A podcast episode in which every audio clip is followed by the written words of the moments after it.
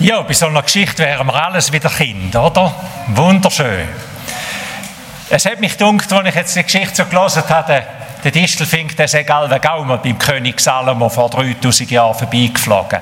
Der hat die gleiche Weisheit weitergegeben, wie es der König Salomo das vorher gesagt hat, in dem Wort, das ich heute gelesen habe. Der kleine Waschbär, der hat die Erfahrung gemacht, auch wie der König Salomo, dass halt zum Leben beides gehört. Es gehören Zeiten vom Lachen und auch vom Brüllen zum Leben. Es gehören schöne Erfahrungen zum Leben, wo man nur staunen kann, aber auch schwere, traurige, auch Enttäuschungen. Niemand von uns ist gern traurig. Auch der, der Waschbär nicht, der kleine Waschbär nicht. Aber Gott hat das Leben so gemacht, das Leben ist ja so, auch in Gottes Hand ist das Leben so, dass beides dazugehört. Das ist ein Geheimnis, dass Sommer und Winter dazugehört, dass Jungsein und Altsein, Wachsen und Sterben, Freude und Trauer zum Leben gehört. Und dann könnten wir uns fragen, wo ist denn Gott in all dem inne? Wo ist denn er? Und ich sage euch, er ist mitten drin. Er ist mitten drin. Er ist genau da. Ob du brüllst oder lachst, ob du jung und dynamisch bist oder alt und schwach, er ist genau da bei dir. Da ist Gott. Und das sagt uns auch der Regenbogen, wo wir die Geschichte vom Noah kennen, wo Gott in, das, in die Not, die hier über die Welt gekommen ist, einen Regenbogen gesetzt hat und gesagt hat, und ich will immer bei euch sein. Eine so eine Not soll nicht mehr über die Welt kommen, ich bin immer bei euch.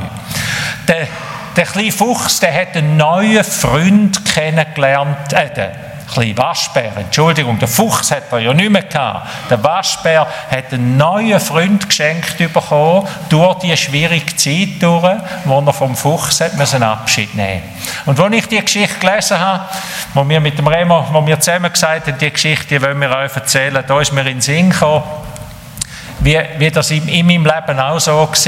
In, in ganz schwierigen Zeiten, wo ich als junger junge 19-Jähriger ein halbes Jahr krank war und dachte, jetzt wird mein Leben völlig anders. Ich kann ja viel von dem nicht mehr machen, was ich so gerne mache.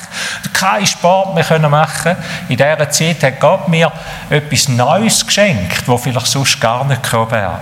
Er hat mir gelernt, in dieser Zeit Kranke und Schwache zu verstehen, dass man nicht nur immer stark sein kann, sondern dass man wirklich auch sehr schwach sein kann. Und mein Glauben ist in dieser Zeit stark geworden und ich habe das erste Mal im Leben so richtig gehört, wie Gott zu mir redet. Nicht so, aber wie er so zu mir redet. Mich umarmt und zu mir geredet hat und mich zu dem gemacht hat, was ich jetzt bin, zu einem Pfarrer.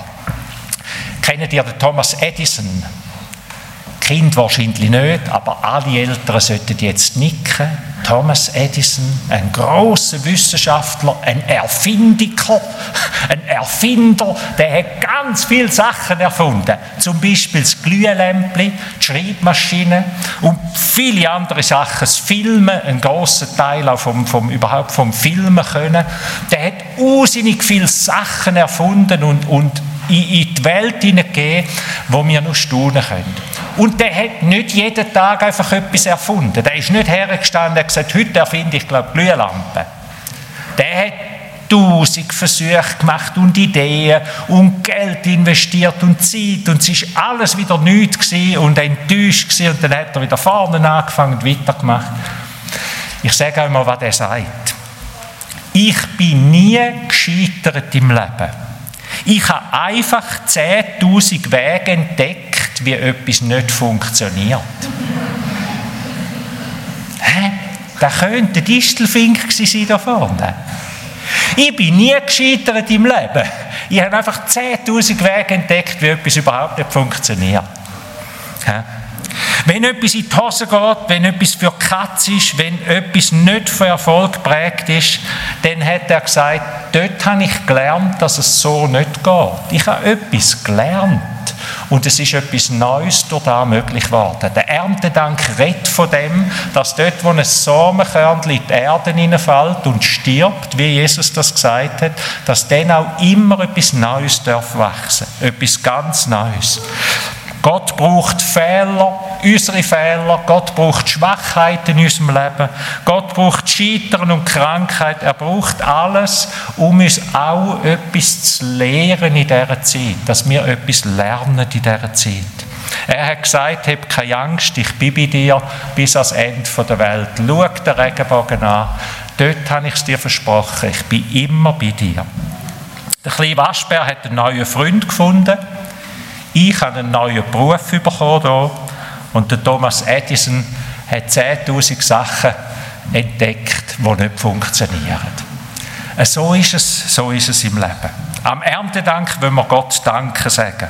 Wir wollen, jemand von uns sagt vielleicht, Gott, ich danke dir, dass du mich bewahrt hast. Ich weiß, dass heute Morgen jemand mit uns sagt, Gott, du hast mir, neu, du hast mir ein neues Leben gegeben, weil ich so nah am Tod vorbeigegangen bin.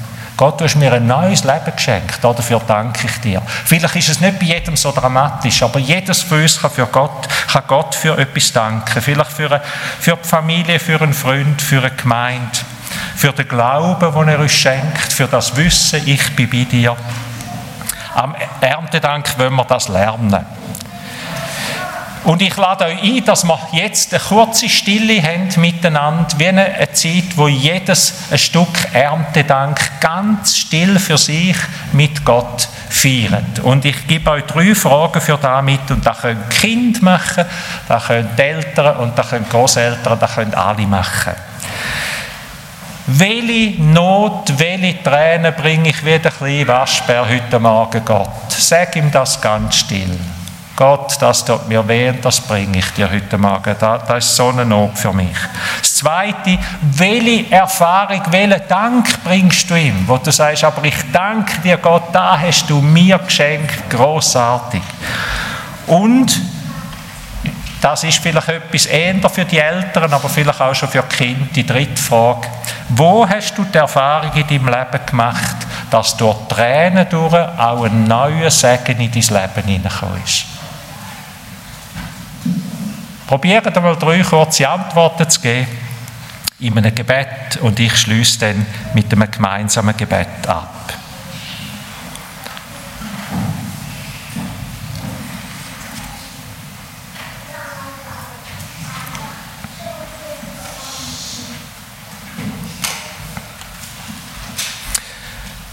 Gott, du bist wunderbar und du machst auch Wunder wahr.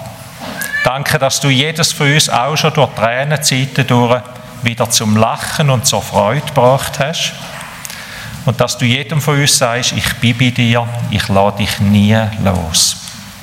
Das ist unser größter Dank, wenn wir dir das heute sagen können, dass das etwas Kostbares ist für uns, dass wir so breit sind im Leben. Du lieber Vater im Himmel. Amen. Und jetzt wollen wir ihm das zusingen mit zwei Liedern, wo wir nochmal dürfen mitsingen. Steht doch bitte auf, wenn ihr könnt, die, die mögen, und singet fröhlich einen Dank unserem Gott entgegen.